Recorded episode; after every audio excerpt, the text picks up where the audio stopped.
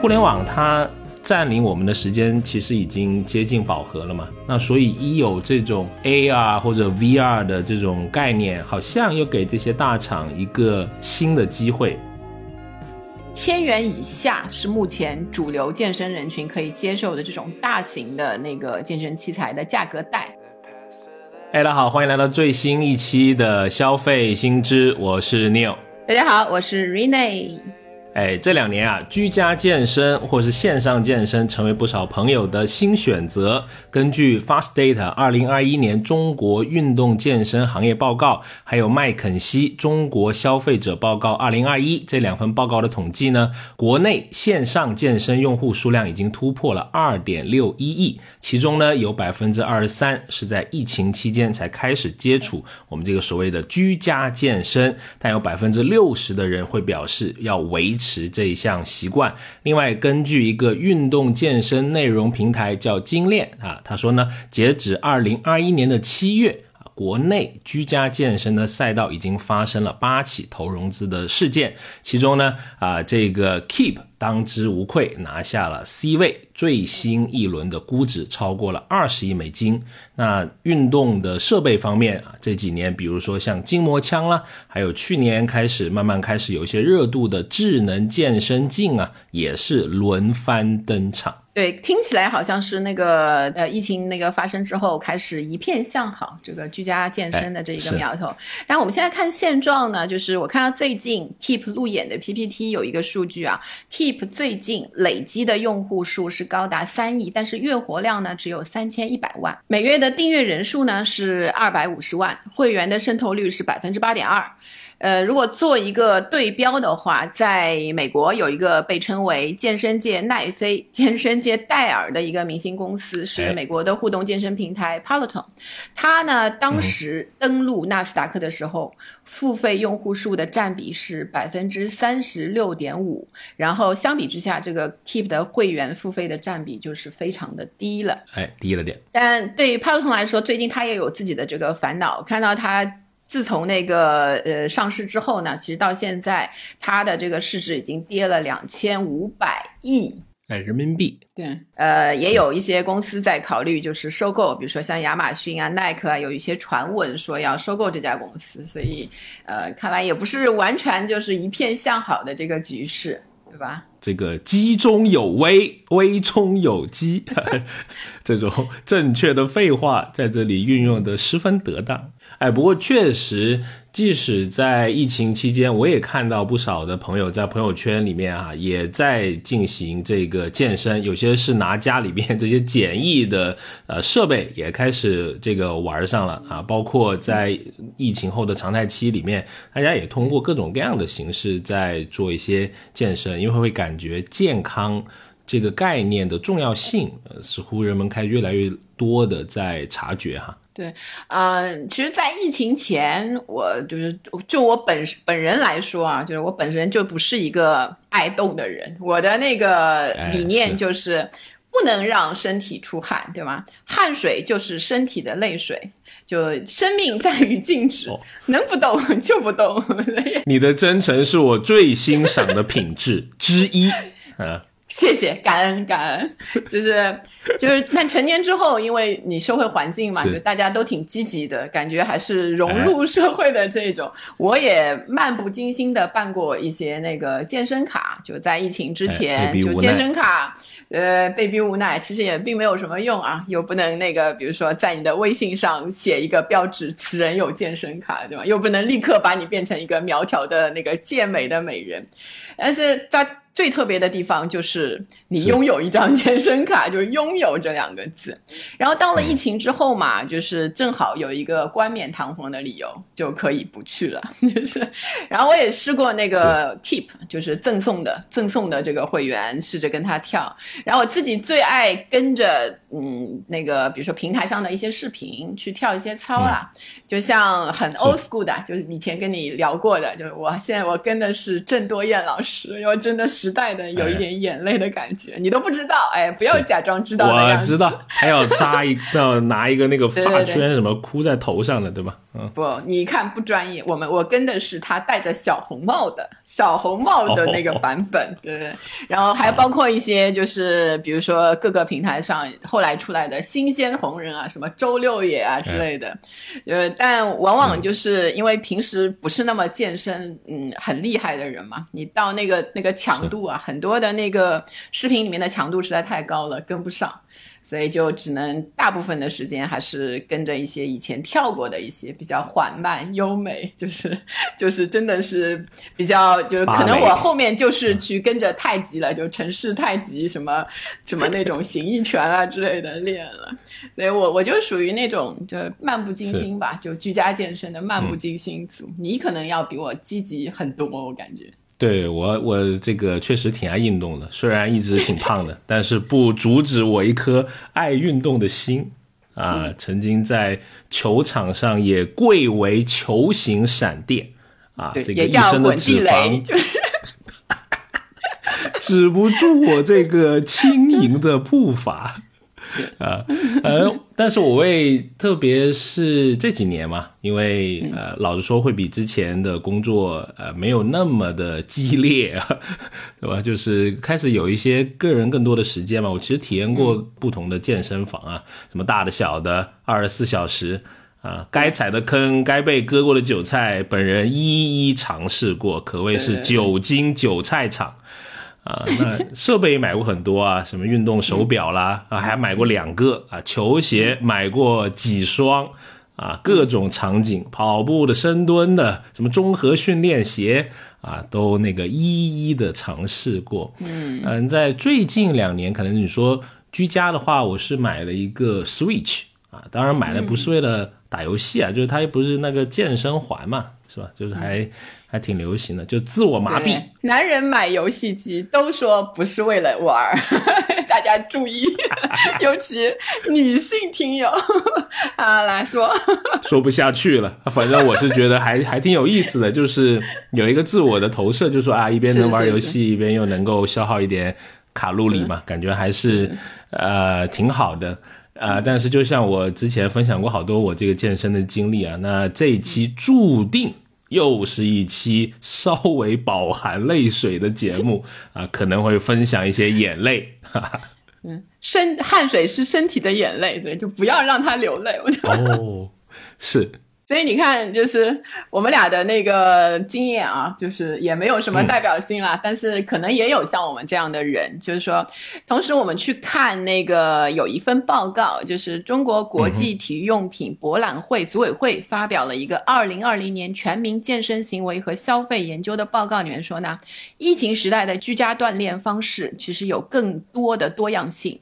比如说，百分之五十八的锻炼者会做自己熟悉的基本运动啊，运动类的 APP 的使用占到了百分之四十八。然后视频网站上面呢，运动视频的使用的比例大概是百分之三十七，还有二十九百分之二十九的这个锻炼者购买了健身设备。所以还有呢，像新兴的教练直播运动的形式，也就达到了百分之二十。哎，是，那我们接下来可以讨论一下这个爱健身，为啥大家开始健身啊？这个需求是如何产生的？首先，我觉得有一个呃，大家对审美的变化也是在这几十年，其实是在啊不断的迭代的，对吧？包括一些。明星其实你能看到，他也在推进着，或者说引领着一些这种呃审美的这种风潮，不管是年纪大一些的，或者是啊刚出道没多久的，嗯，发健身照，感觉好像是一个哎挺好的一个动作，对吧？就证明你是一个好像还挺积极向上、健康的人。是。是是，就包括我喜欢的一些明星，对吗？就是也也也经常的发 一些让我跟我一起，一个是跟我们粉丝沟通，对吧？另外也是传递一种。比较向上的那种观念，就像你看，年纪比较大一些，就资深的，你像李若彤啊，后来就是继续走进大家的视野，也是因为她继续在健身。虽然她已经是以前那个纤弱的小龙女，然后一下子变成了非常厉害、身材非常精干的那个女性的形象。然后什么白敬亭啊，然后也有一些反面的形象，要不要？要不要报名字？就有一些男明星，也有一些女明星，就是可能到一定的怎么又是男明星？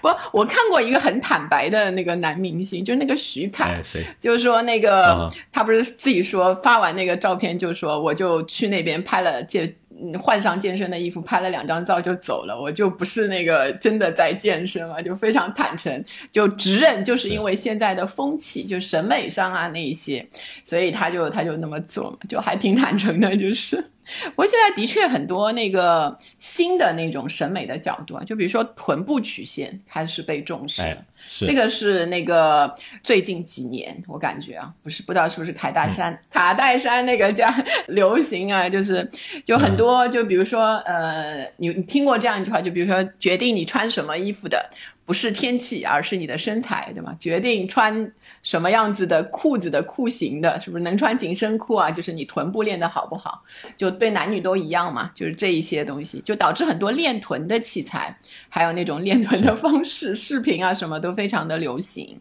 嗯。确实，比如说还有一些这种设备哈，也开始有一些智能化，或者是说带着科技的一些美感出现啊。比如说什么可以测你的体脂率啦，什么还有一些类似的专有名词，什么体块指数啊，就 BMI 啊这些东西，大家好像都越来越的熟悉啊。是。就除了直接作用于，就是可以测量出一些这些科学的这些生理指数的嘛，还包括你的那个拍照的时候啊，如果拍一些健身的那一些照片露肉的，你想突出那些肌肉的话，对吧？有一些专门的滤镜，涂点阴影上去。哎，对对对，不一定当场涂，一个是光要注意，还有就是那个滤镜要注意。你看那个拍健身，它那个都偏暗嘛，才能有那个明暗的对比。对吧？哎，不懂了吧？大概知道这个，因为我去健身的时候，如果在这个力量区啊，我这个卑微的小刘，经常看到一些人那里啊，这里凹一下，那里凹一下，他可能正在找光吧。啊，可能是这样。而且就是女生其实练肌肉会比男生难嘛，有男性的那个雄激素高一些，所以练肌肉的速度更快一些。所以女生如果要嗯有一点肌肉，其实要拍出来是真的要 要找一些角度，就是才能拍的比较分明的。是，哎，不过增肌其实都挺难的，增肌比减脂要难得多得多啊。哎，所以每一个胖子都是潜力股，对吧？我就是被评为叫结实型肥胖，就除了这个意思啊。当然了，健身像我们说，它有时候也会成为一个社交货币嘛，对吧？不管是你在朋友圈或者在什么社交平台发一些这些东西，确实会让你显得，哎，这个人挺上进。那一些这种场馆也是比较热门啊，特别年轻人，比如说，呃，近几年比较红的那个叫什么超级星星，对吧？这个。呃，这个馆还挺挺热的，而且里面的教练非常爱拍照，而且很会拍照。对，呃，据我所知啊，就是他因为给拍照，你还可以加他微信嘛，其实也是进私域的一个方式吧。啊，同时也是传播的一个还挺不错的啊啊，当然包括我啊，还有在听友群，其实也经常会看到一些，比如说这种私教的 PUA 是吧？打引号了啊，比如说说。你看那个小张，每天都来三，哦，不是每天，每周都来三次，怎么很久没看到你来了？你还要不要那个什么什么什么了，对吧？目标要不要了？是不是个男人？敢不敢每个礼拜来三次？啊，但是在这个疫情的整个的影响两年多，大家都会觉得身材好或者说身体好才是。真的好嘛，对吧？那也给这个整个的体育产业带来了蛮大的这个影响啊！大家也开始觉得是，哎，我通过这个身体锻炼，我可以，比如说什么提高自身免疫力啊，对吧？包括随便电梯看个广告，酸奶喝酸奶，现在都是提升免疫力啊，这个。啊，这个蹭的有点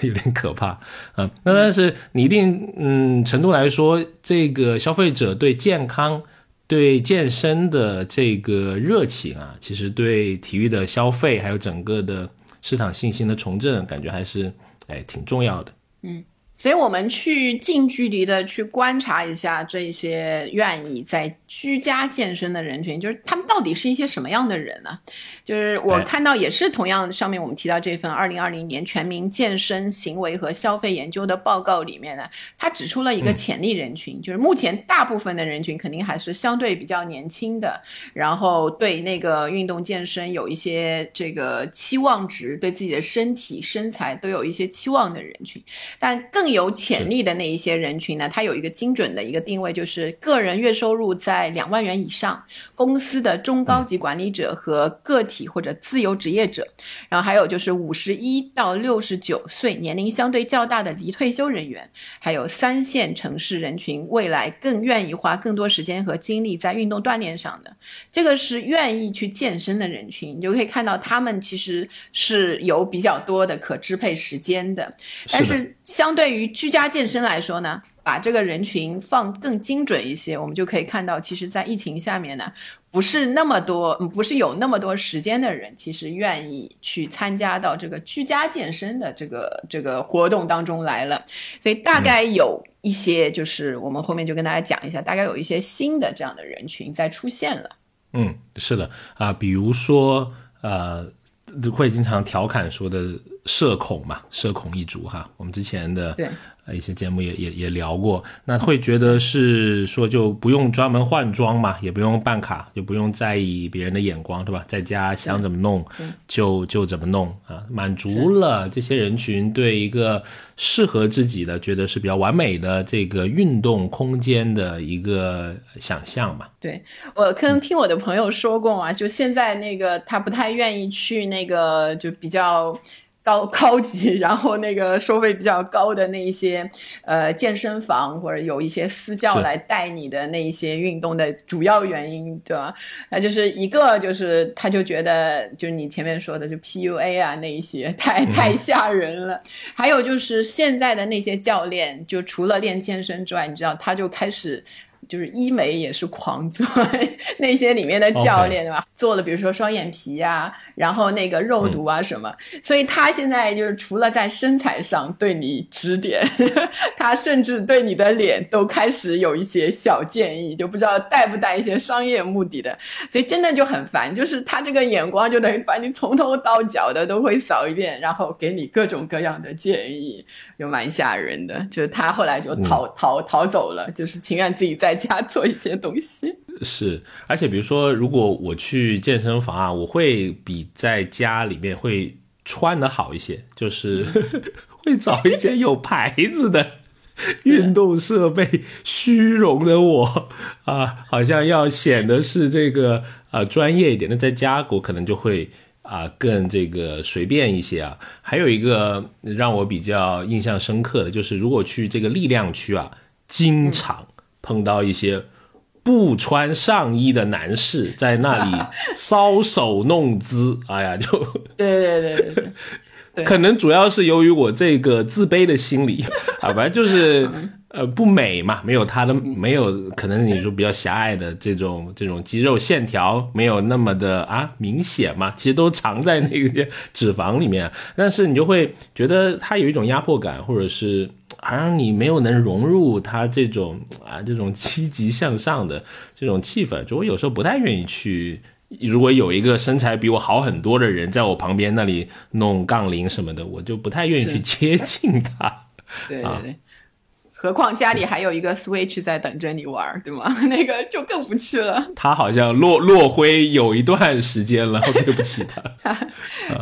所以说，那个社恐一族其实是比较典型的会选择居家健身的这这一个族群。就除了社恐之外呢，其实有的人不社恐，但是他没时间，就时间太紧张。就有一个统计，就其实，在疫情之后，上班人群的可支配时间是在慢慢的有点减少的趋势，就更更呃。怎么说？更少的时间可以用来花在自己想做的那个时间上面了。然后我们之前也做过一个研究，就关于关于对这个可支配时间的一些掌控欲。大家在那个临睡之前，那一些活动开始变得比较丰富，就比如说买东西呀、阅读啊、什么运动啊、健身啊，全都放在临睡之前了。因为碎片的时间可能只是在那边存在。晚上的掌控可以抵御白天的焦虑。感觉二把二十四小时过成了 可能二十八小时呗，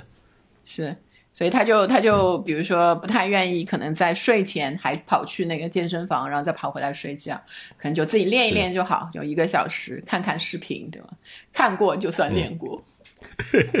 是，那当然还有一些是这种呃不安定性的因素了，比如说经常会听到，就身边也有经常发生了，就是健身房跑路嘛，对吧？是的，头两天去还很开心，再去发现封条都被封了，啊，这个可能大家这种损失厌恶也会导致他可能会更多选项自己在家练啊，是。我自己其实经历过，就是前几年的时候，呃，还不是因为疫情，可能就是经营不善之类的，还是一个比较大的有连锁的，当时都没觉得它会倒闭，我就还好，可能相对来说损失少一点，可能就是还有几个月就到期了。有一些人是买了那个三五三年什么五年的那种卡，哎，当时还记得还做了一个微信群，想要讨回那个钱赔偿的钱什么的，但是后来就无果。就好像最后也就没有，所以经历过那个之后，的确就是不管损失的大小，都会要小心一些对这些办卡类的外面的消费。是，特别是提个醒啊，就是如果发现一开始办五年、十年卡，甚至有些搞什么终身卡，也许 各位跑路亮起一盏黄灯啊。是的。大家要小心，对。还有我看到有一个很有意思的就是小朋友们在家居家健身的多了，你知道吗？我有一次就跑到那个有一个我朋友的那个学区房小区，其实就是他还呃有挺多人，挺多的，就是孩子啊、小学生啊那些住在那个小区里面的。就我那天就是大概是就吃过晚饭以后在那个小区里走嘛，就发现很有意思，就是好多在小区。区里面就是花园啊，那里面跳绳的小孩，然后我当时就问他，因为什么就是这么多嘛？呃，我说那个不能在家跳吗？他说已经打过架了，就是在楼上跳呀，所以现在全到小区里来跳了。来，我们有请小学生的家长跟我们分享一下，是为什么呢？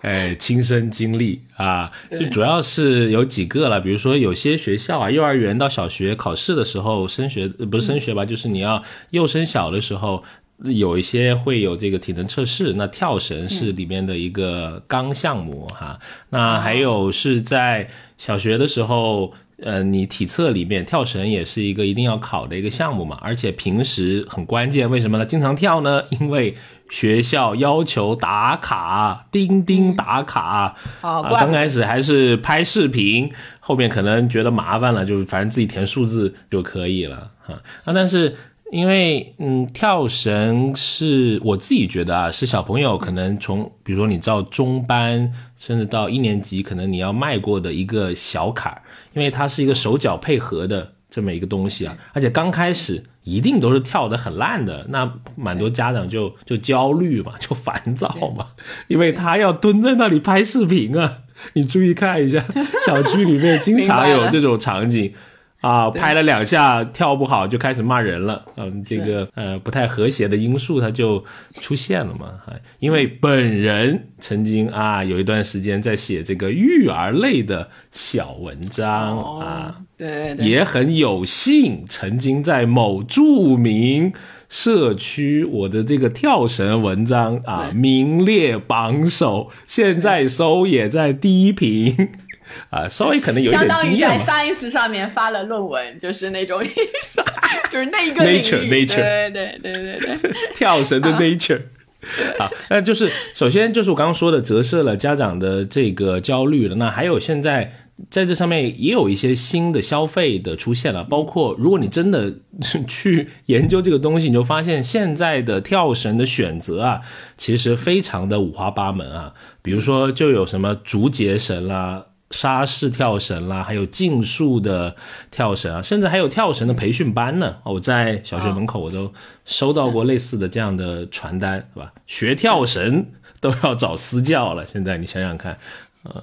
就家长为了缓解这个焦虑，希望自己的小孩更好一点，那他这个付费的意愿还是嗯比较强的。对，就说到跳绳嘛，其实我我有一个可以分享一下，就是实际上小朋友跳绳跟那个成人呐，成人重新开始想要居家锻炼的跳绳有点区别。成人的话呢，还是要注意要保护膝盖这件事情，因为这是个真实的事情啊。就我朋友的那个先生，三四十岁的人，然后就开始跳绳嘛，然后膝盖开始有些痛就没什么，后来他就是。跳绳一段时间嘛，后来又返回去健身房举那个杠铃的时候，哎，就是膝盖一下子那个半月板什么就伤了，就因为他前面连续有磨损，然后就压重量上去，手术十几万。男儿膝下有黄金这件事情，就不是男儿，男儿女儿都有黄金，是真的，就是大家要注意，就是还是要配一下。所以其实这个就有点配置上的迷思，就是原来以为跳绳好像你知道，就买一根绳，我原来以为就是几块钱。就撑足了，就可能就是十几二十块，就是那种嘛。后来我发现嘛，网上我不知道也是你那种，就是你们那个行业的 Nature 什么发的文章，就说 你最好要准备一张跳绳垫，一双专业的跳绳鞋，就是那些，然后最好每天，我还有那个更离谱，就说每天你跳绳的人要补充氨糖软骨素。是，就类似这一些，就比如说，就是一些就相应出来的那个消费还挺多的，不像我们想象的那么就是一个性价比那么高的一个运动。是，但其实小朋友学跳绳就是放宽心就好了，就让他是失败嘛。刚开始，因为一定会失败的，谁天生会跳绳啊？跳绳好难的，就是对于没有跳过绳的小朋友来说啊，那适当的鼓励，还有一些正确的方法，这就是几个星期的事情，其实我不不需要焦虑的啊。所以，我们从这个主要的人群来看一下，就是那些来家里在家里健身，嗯，居家健身的这些人群们，他们的出现的一些特点呢，往往是这种家庭式、碎片式的健身，年轻人为多，因为。居家健身的这个场景，在贴近年轻人的这个生活的选择，然后相应的在家选择在家健身的人呢，往往会选择在比如说呃电商平台呀或者直播间啊网购一些健身好物。是，而且他都挺着急的，有一些是，对吧？我们之前的 是访问里面也会听到，经常希望十五分钟或者三十分钟就能够。解决掉这个这个事情，虽然是必须做的，但是还是希望很快的做掉啊，因为他的时间可能还得花到别的，比如说看点剧啊，买点东西啊，这个上面去哈。我自己有一个就是小经验啊，如果想做的更快的话，你就应该有一个视频，就是经常去跟着跳操的视频。比如说像我本人就是经常跟着一个郑多燕的那个视频嘛，因为是时间跟的太长很熟了。如果我想快点做，我就把它搁到调到一点二五倍速，你知道就可以就可以很快的做完。心肺功能挺不错，看起来。闪电健身组，哎，请教我。那个那个 Keep，其实我也买过他的会员，他有那个直播啊，我都觉得我跟不上那个老师，你还要调快，我都想放慢零点五倍，我觉得他太快了，我这个 我这个可能体重比较大，就是悄悄的悄悄的告诉你，可能是因为我动作没有到位，你不要点出来这一点。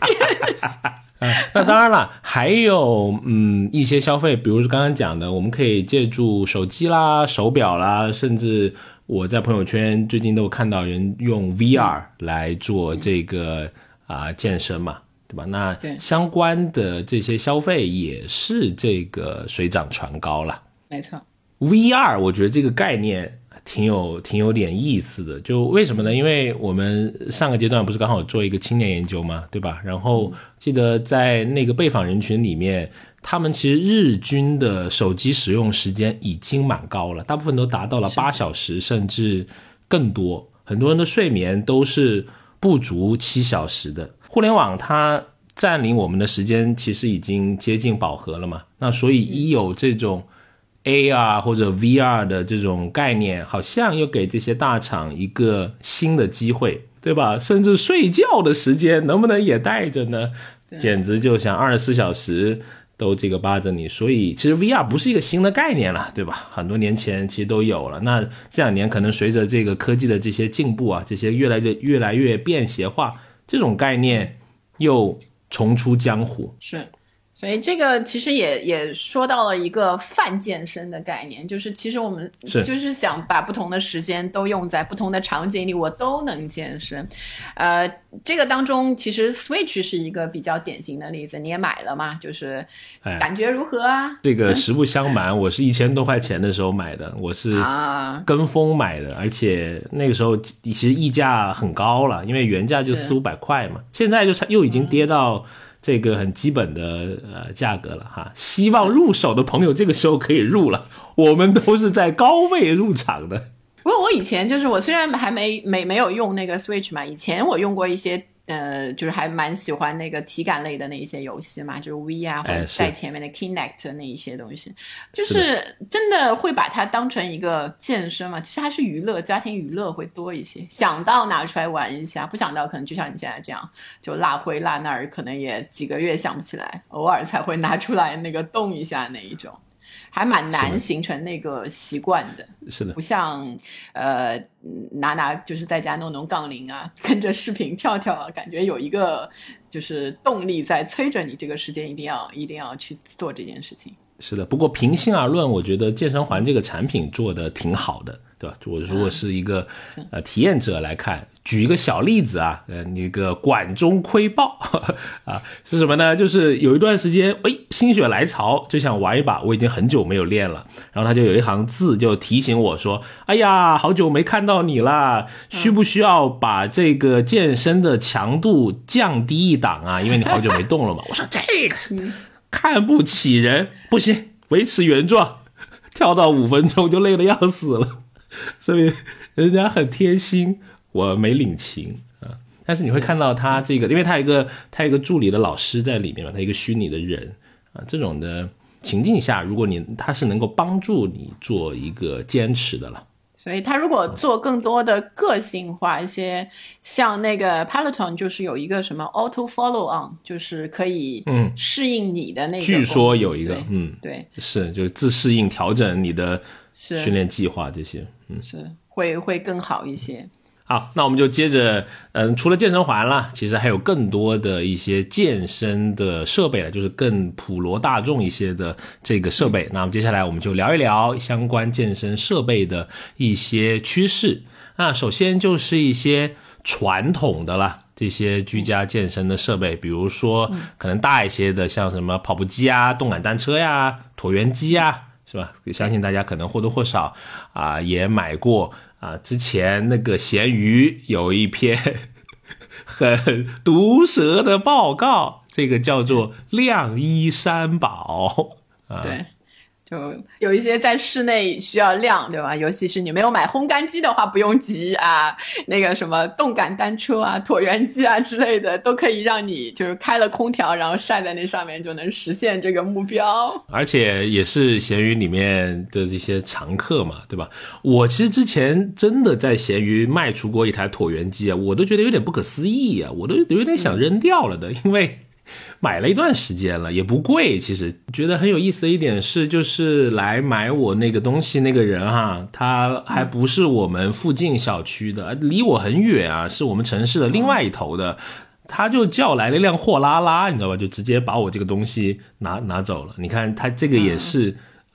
整个这种配送的消费的这种配套，才导致这么大个东西也可以在城市的两头形成了一个交易。嗯。其实买这个大型的那个健身器材嘛，现在我如果买，我肯定要想一想，因为家里面积毕竟不大嘛。如果你要装一个那个东西的话，会占据很多的面积，所以大家都还有点呃会三思而后行的。然后在价格上面，其实它是最近来说是有一些特点的。千元以下是目前主流健身人群可以接受的这种大型的那个健身器材的价格带。青铜资本有一个统计，就是它是在截止二零二一年三月三号，淘宝前销量前五的跑步机品牌中呢，有四款的价格在千元以内。所以并不像我们说的那个东西，因为很大，我们就愿意出几千呐，什么上万呐。以前都会觉得好像那个是呃一个正常的价格，但是到现在这个购买的人群变广了之后，其实它的价格随之也是在下落。之前在朋友家看的都是那种几万块钱的，就是哎很酷的那种跑步机或者椭圆机，对吧？现在几百块钱的椭圆机其实比比皆是哈。对，当然了，这个跑上去的感觉还是没有人家家的好，可能也是我 没有能坚持的原因，就是钱花少了，可能啊。啊，好好好，你说的有道理。啊，除了这种大型的那个健身产品传统之外，还有一些小型的。小型的我看了一下，比如说呼啦圈、哑铃、跳的绳子、毽子、瑜伽垫、健身垫，这些我都有，这些我都买了。然后我发现就是有一些啊，就买了两三年之后去看看价格还还涨了，就是你没想到这种小型健身的那个东西的价格还越来越贵了，跟那个大的正好相反。所以实际上，我们虽然看它小嘛，就是还是，呃，我觉得。因为疫情的这个催生下面，我们愿意花的钱对它的那个单价的那个预限开始变得高了，同时也出现了一些这个价格分流的那个趋势啊。哎，是，比如说在如果你到拼多多上面看哈，那些热卖的，我们以瑜伽垫做一个举例吧，热卖的瑜伽垫差不多都在四十块钱左右哈。那它的材质呢？啊，主要是对，是这个叫 NBR 丁型橡胶，还有 PVC 聚氯乙烯，它有一个小的问题是，它在制作这个工艺里面啊，它有一个发泡的这么一个呃环节。那这种材质的瑜伽垫呢，一般就会残留一些味道。啊，就是可能你要得放到阳台，可能散一两天味，它才能够更加正常的使用。但是好处是呢，就价格就比较低廉，但是呢，呃。我去咨询过一些就真正是玩瑜伽的朋友，就会觉得是这个防滑性，还有它的这个防撕裂性就就差点意思，差一点。不过没关系，哎，我告诉你为什么没关系，因为可能百分之五十这种瑜伽垫用不了三次就会被放起来，很有道理。我本人我本人的一些拙见啊，那个。啊，是，呃，还有一种理论是什么呢？是要买的贵的才不可以轻易放弃，所以现在为您放送中高端瑜伽垫啊，它的材质呢，哎。就有点升级了，做了一点小功课啊，跟大家分享。它一般呢，呃，如果是到了可能两百到三百左右啊，它会使用一些天然橡胶了啊，就底部放天然橡胶啊，一个缓震，一个抓地力又强一点。表面呢，可能有一些 PU 的铬啊、聚氨酯的这种材质啊，它主要是做排汗啊，这个档位两三百。那再更再更贵一些呢，比如说。五百、六百，或者甚至到千元左右，嗯，以 Lululemon 这个牌子啊举例吧，它就是比较中端的，在五百到六百啊左右。还有，嗯，我看到它天猫店最贵的一款是一千零八十块，就是整体都是纯这个橡胶的，嗯，图案都挺好看了。老实说啊，就还蛮心动想买的哈。然后，呃，会融入。自然啊，环保啊，这种的理念，就是它叠加的因素还挺多的。对，主要是那个拍出照片来的时候，对吗？哇，绝对好看。赞可以多百分之五十，就是这样 啊，很有意思啊。就除了这些传统居居家健身产品嘛，实际上你在家健身跟在外健身，还有一些周边产品会不一样的。哎，其实周边产品啊，我就比较熟女性的女生的这一些周边产品啊，我先说说女生的。就比方比方说啊，因为我们前面说了，现在的那个教练很都很精致了，就一身那个非常好的那个肌肉之外，脸也很精致。那我们去又要拍照，很多女生是要用一点点那个化妆品的，但在运动的时候，你用的化妆品就必须是防水化妆品，就不是你普通在家用的或者是出外用的那那一些东西了。然后呃，就还有就比如说那个很多女生出外健身的时候是要带一整套的，就是沐浴啊那些洗护系列都是要带一套的，所以很多嗯小样型的那一些那个呃护肤品或者是那个洗洗头水啊那一些东西，我们攒着就是要为了用要用在那些场景里面的，因为平时你放家里。对，也没啥那个大的使用嘛。然后还包括健身包，对吧？还有一些鞋，肯定要比较好看一些，没有在家那么随便。就是整体这一套下来，可能呃几千块打底嘛。有时候你这个健身包，比如说来一个露露上一个露露 lemon 吧，可能就是千元左右的那一个级别了。然后如果是有一些特殊的运动的，你可能还要制备一些其他的服装啊，那一些东西。所以还是挺可观的这一些周边产品的那个消费。男生呢会省一点吗？看不起人叫并不 为自己的爱好花几个钱嘛，对吧？悦己消费，这个是一个趋势啊，我们也不能够啊违背这个大数据啊。我先说区别吧，就像我刚刚说，如果去健身房，可能你要穿不同的鞋，因为可能你做不同的运动，有一些鞋哈。当然了。也有一些比较便宜的选择啊，比如说 穿匡威啊，啊，比如说你去举杠铃的时候，还蛮多人穿吗？OK，啊，稍微比匡威因为两三百也能够买到了嘛，对吧？因为再好一些的综合一点，哎，对，因为他会说这个支撑性会会好一些，因为它底是平的嘛。因为比如说我们可能如果你穿跑步鞋去，它的这个底是啊有起伏的，可能对你的深蹲下的你这个支撑会不太的的稳啊，因为。我上一任的这个私教啊，是一个光脚派，就是他是光脚健身的啊，我就呃，也这个这个也也学到了这个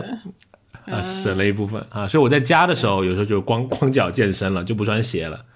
啊。就是在外那个你有是虽然不敢光膀子，但是敢光脚，对吧？那个。啊，你这个吐槽的我无力，我接受。啊，我就是这么有虚荣心的人，友好吐槽，友好分享啊，友好吐槽。啊，好好好，恶意接受。啊。那比如说出去的话，确实会，你说虚荣也好，或者是说你要显得自己专业一些嘛，啊啊，我不代表所有人啊，我就说我自己啊，呃，可能我要带一些配配件了，比如说。手套啦，什么可能毛巾啦，都会买专门的运动型的毛巾，就不会把洗澡毛巾拿去的。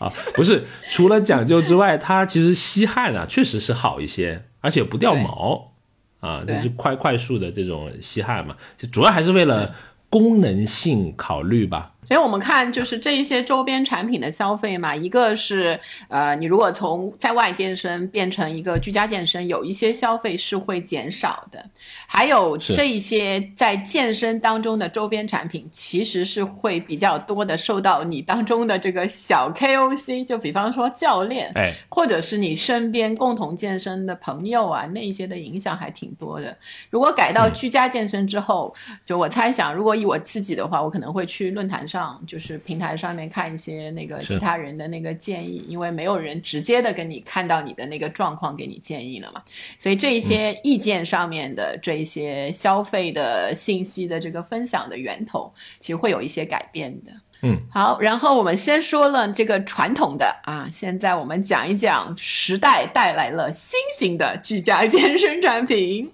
啊，哎，呃，其实也也已经不新了，因为一两年一两年的疫情这个下面之后，出现了一些新的东西，一个就是服务类内容类的，像 Keep、咕咚啊一些，让你支持你在家健身的一些提供商。就像我们这个一开头的时候提到的这个 Keep，Keep 是一个在疫情这个这段时间里面就无法忽视的一个产品。就在一开始的前两年呢，就是居家隔离的健身爱好者就通通从这个健身房奔向 Keep。然后有一个极光大数据的这个统计显示呢，日活二零二零年一月初不到三百万，到了三月二十四号是八百五十万以上，然后。持续走低，但不管怎么样，就是二零二一年的一月份，它就完成了这个 F 轮三点六亿美元的这个融资。但是呢，虽然这个看起来就是投资方啊这些都还挺看重它的，但从我们消费者来看呢，如果你去那个 Keep 的商城里面去看的话，就发现这个产品啊。就是恶差评还挺多的，比如说有人就觉得那个有一些产品的品控太差了，包装也很差，边角就是些细节也没有处理干净。有些人觉得就是比如说啊，那个瑜伽垫，我们前面说到的那个，虽然有贵有便宜，但是用户觉得 Keep 的这一个。不算差，但是配套的服务不够齐全，甚至没有包装袋。然后还有很多人去投诉这个售后。作为这个做过电商的啊前从业者，可以稍微分享一下，因为你在一个爆发式的业务里面，好多东西是跟不上的。我觉得这个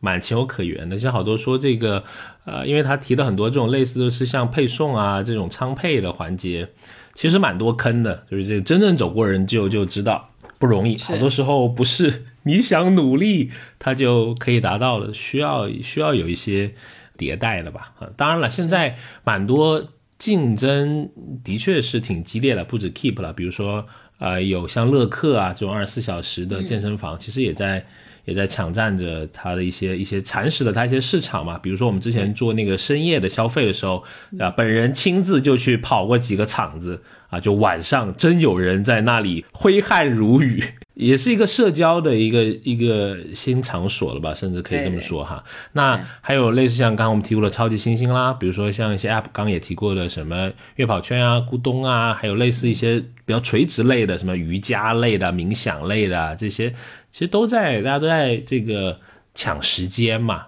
啊，包括。甚至买一个小米的那个体脂秤，里面都内嵌了好多这种运动类的这种东西内容，可以来供你呃消费啊。对，所以说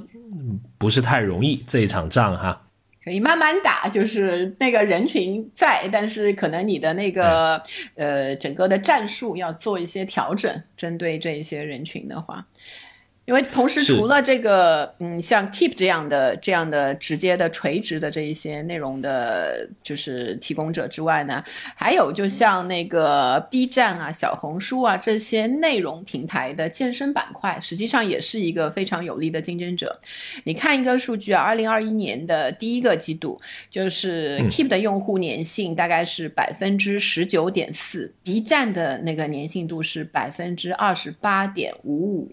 就是同样垂直类平台起家的小红书，这个数值更高，百分之三十六点四，几乎是 Keep 的两倍。因为我就在某一个 就是平台上面，我是下载到本地来看的，就是不是这上面的平台啊，但是我就能看到，就是跳同一个视频，因为它虽然下载到本地，但它的弹幕会更新，就每次你打开的时候看的都是平时就是以前就是最新的那些弹幕，然后很有意思，你看到有一些人就是会在健身。的那边留言的，就他真的粘性很高。有的人啊，就通常你都能看到什么第一次、第二次、第三次，然后可能当当中停了一下，但是后面又会回来，就重新再看。就包括我自己也是，就是重复的会看这一个视频。当然有时候也会看一些留着的、嗯带着的那一些广告啊之类的。对他来说，其实是一个用比较忠实的用户群。有一个很好笑，因为你经常可以看到同样的人嘛，你就看到就到后面他留言，就比如说前面一直在坚持下去，坚持下去，今天又坚持了第二次，什么第二十五次，就然后后面就是你看到他就开始有点疯了，就是自言自语，感觉太累了，休息一下吧。问号，好吧，然后就后来就没看到这个人，然后可能后来又过很多时间再上来，还蛮好笑。是，不过说明这些人心肺功能都挺不错的，一边健身还能一边打字。我是从来都不碰那个屏幕的，尽尽管他跟我的交互就是让我点个赞。哎呦，我这个迈这两步点这个赞，我感觉都要 多消耗一点啊。这个这个我告诉你一下，我们通常都是跳完之后，就是把它划过去再留言的，你就很难在当中留言嘛。你这个，哎，我这个太实诚了 啊。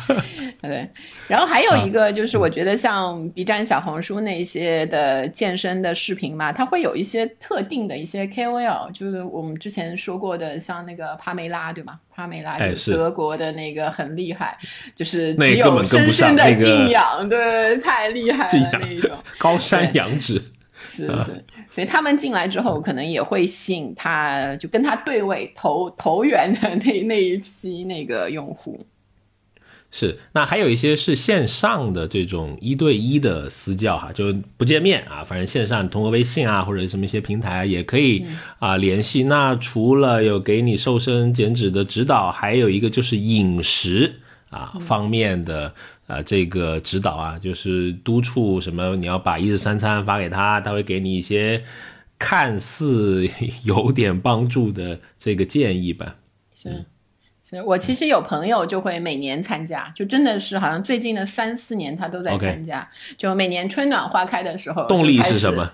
动力是。因为冬天过去之后，可能胖了，他可能也要求比较严格吧，五到十斤那个范围里面，他就觉得有点撑不住了。但是就是他会跟那个课程，就是有像一个群一样，这个教练就会让你每天把吃的，然后给你一些运动计划。那运动就挺简单，就在家，比如说俯卧撑啊，或者我围着小区跑多少路啊之类的。然后呃，大概一个月几周吧，时间就差不多就能捡回去。然后到第二年的春暖花开的时候，就有点像复读班，有没有觉得？就是到春暖花开的时候 就开始那个深有同感。但但就是一个是有效，但是第二年必定反弹，就是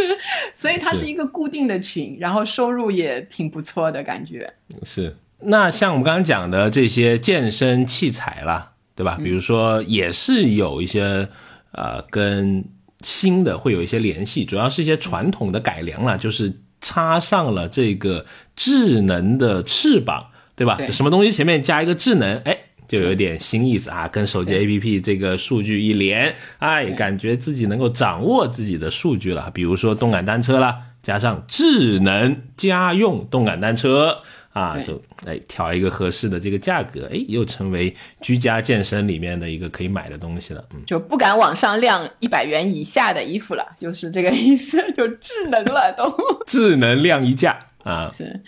啊，还有什么智能家用蹦床啊，什么智能的家用跑步机啊，那一些。就感觉就是，呃，放一个什么触摸屏，然后可以让你对吧多一些功能，然后调节啊什么的，就是的确看上去会更，呃，让你有一种 钱花的值得的这个感觉。但其实你你那部分的那个价钱也是你自己身上出的。只除了智能，它一般还会有一些好一点，会自研一些内容嘛，对吧？比如说你刚刚说的那个什么健身界的奈飞啊，这个 Peloton，它它的。内容确实做的，对，哎，挺不错的啊，蛮蛮蛮精美的，包括像苹果、像耐克，其实都有类似的这种健身内容啊。但这一些就是传统改造型，就加了智能之后呢，其实有一个就是在家使用的安全的问题。因为像 Peloton 它的有一个事故，就是去年三月份的时候，嗯，就造成过一个八岁的儿童在使用的时候就在家使用嘛，可应该就是使用不当，然后它本身设计又有一些问题，所以就不幸身亡。所以这些大型的加了智能之后。感觉更 更不受人工控制的这个情况下面的安全性，其实，在居家健身的时候还是蛮重要的。如果我去买一个品牌，以前出过这样的事，我可能会有点犹豫，会挑一个更感觉安全系数更高一些的。因为在自己家嘛，毕竟不是健身房，还有教练可以叫过来，Andy 啊，帮我看一下这个，对不对？就是在家没有 Andy。就是这样这样的一个。你的教练是刘德华，我已经听出来了。还有 Rocky 和 Stone 呢，那个。哦哟，就感觉是不是都是那个叫什么健身房的啊？那还有就是我们刚刚聊的，呃，应该是从去年开始吧，我也是从朋友圈有开始看到哈。呃，这个魔镜型的啊，魔镜魔镜告诉我今天我能减几斤啊，这种类型的智能型的，而且像你的那个啊家用面积理论，它又不太占面积啊，这个 它很讨巧，很讨巧，确实挺讨巧啊，就是呃，就是把 AI 的这个东西又植进一面这个镜子里面啊，开始有一些这个小的波澜起来嘛。啊，那据这个艾瑞的有一个数据啊，就是说在二零二一年，我们国家呃智能运动健身整个行业的规模是一百八十亿，但是这个智能健身镜呢只有三千万元，就刚刚刚刚开始那一点点苗头，但是对，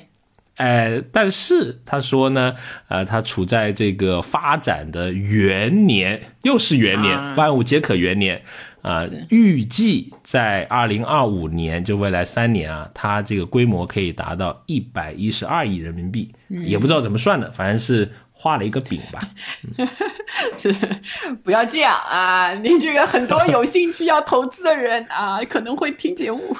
是啊，确实有蛮多投资啊，比如说，我觉得最早最早我知道的类似的节能镜，就是 Lululemon 投了五亿美金买了一个初创公司嘛，叫 Mirror，就镜子，那个单词就是镜子啊。是，不过国内用不了这个服务哈，呃，挺酷的，好像是一个女生做的出来做的一个一个创业吧，整个的品牌的宣传啊，还是挺跟得上这个时代的浪潮的哈。是，那在。国内最火的应该就是 Feature 吧，啊，就是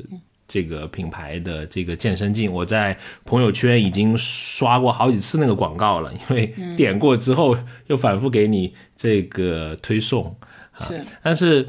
呃，我们听友群里面。很多听友也在关注这个健身镜呃相关的一些呃动向吧，跟大家分享一下。我们有一位啊听友 Nora，他就跟我们分享了他在 Costco 见到的一个场景啊，就是说这个 feature 的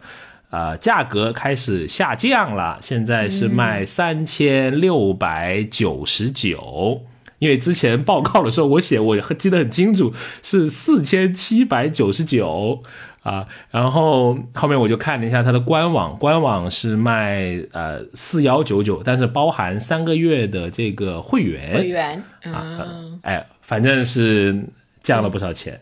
开始降到一个，我觉得，因为我我其实有时候会拿，比如说一年的健身卡那个费用来衡量我居家健身的时候付出的一些费用，所以它就有点接近接近就是一张卡的当中的，嗯，就差不多一张，就是你如果贵一点，可能要到万嘛，但是五千左右或者两千到五千是一个比较常见的那个健身卡的那个价价格，所以就落到那个价格里面比较合适，往下再落了。就我相信会有一些人会动心。是的，是的，除了不能游泳啊，呃，有一些土豪朋友家里面有游泳池的，那也蛮夸张。也可以在小也可以在小区的那个，不是不是荷花池，有一些小区也有对游泳池，一边抓鱼一边游泳啊，这个啊两不误啊啊好。另外有一位听友啊，我们投资圈的朋友 Will，他就有一个分享啊，因为他可能也在看类似的这个啊赛道啊，他就说在 Feature 他有一个增长的这个部门啊，他有一个组专门呢在供一些线下还有 To B 合作的一些。场景，比如说你像酒店呐、健身房啊，我猜他是在寻找更多的场景跟消费者产生一些连接吧。其实如果你说在酒店里面有一个，好像我这个啊蛮喜欢摸产品的，好像还挺想去订一下、体验一下。对你这个就让我想到很多那个 4S 店，就是 4S 店，比如说你去做一些保养的时候嘛，在他的那个休息室里面。其实会有一些很 fancy 的那种按摩椅，你可以坐在上面完完整的，比如说躺个三十分钟啊之类的。我不知道卖的好不好，就有点像那种场景，在这种相关的这一个里面，让你尽尽量的，不是像那个呃，就就在 Costco 里面，你不可能跟着他跳个三十分钟那那一种感觉。是的，就是让你多一些跟他接触的这个机会嘛。好，就非常感谢我们这些听友啊，就是很好，老在这个听友群里面发一些跟这个消费相关的一些观察啊，感谢 Nora 和 Will 的这个分享。是。所以看了这一些产品之外呢，我其实个人对这一些新出来的产品啊，一个是我觉得视频类的那一些内容方面的，我会更加的去关注。就是不管是作为一个观察者，还是作为一个自己在家健身的一个人的话，我觉得这是一个比较方便，然后又很充实的一个一个体验。另外，我觉得那个魔镜，就智能魔镜，其实我一直很有点想买，说实话，就觉得有点大。的有点想买，就是很想买了。我知道你 还好吧？产品价格还有那种后续的月费的这个付费形式，有点不是太吸引我。然后，如果不知道它现在的那个针对的人群啊，如果是呃这种智能类的产品，还是一味着盯着更年轻的那些人群的话，就是年轻人的这个品牌忠诚度其实是会是一个问题。一个这个新的这个品牌的话，对他们是不是有一些其他的方式去吸引或者聚集，把他们变成一个圈层？就智能魔镜 健身的那一个圈层。现在看起来还是更多的集中在像超级猩猩啊，就是那些年轻的乐客那些健身房的那那些当中。是，哎，不过你说一个物件能够聚一个圈层，是挺有一些道理的。比如说开特斯拉的，好喜欢拉群的，就是 有点像。其实，你的感觉呢？作为一个资深的这个居家健身达人，会有一些专业的见解吗？不是叫我的这个绰号“球形闪电”了吗？哎，那不好，那不，哎呀，忘记他，忘记他。居家冰墩墩，好，我觉得，呃。我很我还蛮期待今年或者明年，因为不是有这个传言说苹果会出一款呃 VR 的这个产品嘛？我蛮期待的，因为我觉得 VR 如果跟健身绑在一起，哎，有可能会掀起一些呃新的浪潮。因为我看到朋友圈他们用那个 Quest，他也也在有做一些呃健身了，但是还不够轻薄，我觉得就是看起来。还觉得呃，英文叫 nerd，就是你有一点嗯，太是那种理工宅的那种感觉，数码呆子的那种感觉。哎哎，对对对，就是就跟你跟周围的人不一样，就是其实 这种啊，这种不一样，你要恰到好处的不一样，才会觉得你很酷。就是它有点太不一样了。那我希望它是一种更加日常的。消费品了，可能比如果比眼镜可能厚厚一些，我我是能够接受的哈，就挺期待苹果的这个产品，因为苹果往往会在一些产品上掀起一些呃消费的一些新的这个浪潮嘛，比如说之前的蓝牙耳机啊这些，它不是第一个做的，但它往往是一个挺好的一个引起波浪的跟随者嘛啊，蛮期待在这个健身的这个。啊，赛道里面出一些更多大家能够用到的日常呃消费品。那我们这期啊聊居家健身的节目就到这里。如果你想跟我们有更多的讨论，欢迎加我们的听友群，欢迎加管理员的微信消费零零七。六六六，当然很高兴能够邀请你来订阅我们消费新知这一档节目啊，聊新数据、新趋势。我们每周呢都会分享一期，很期待能在下一期继续与你在空中相遇。拜拜，拜拜。学而时习之，不亦说乎？下回见。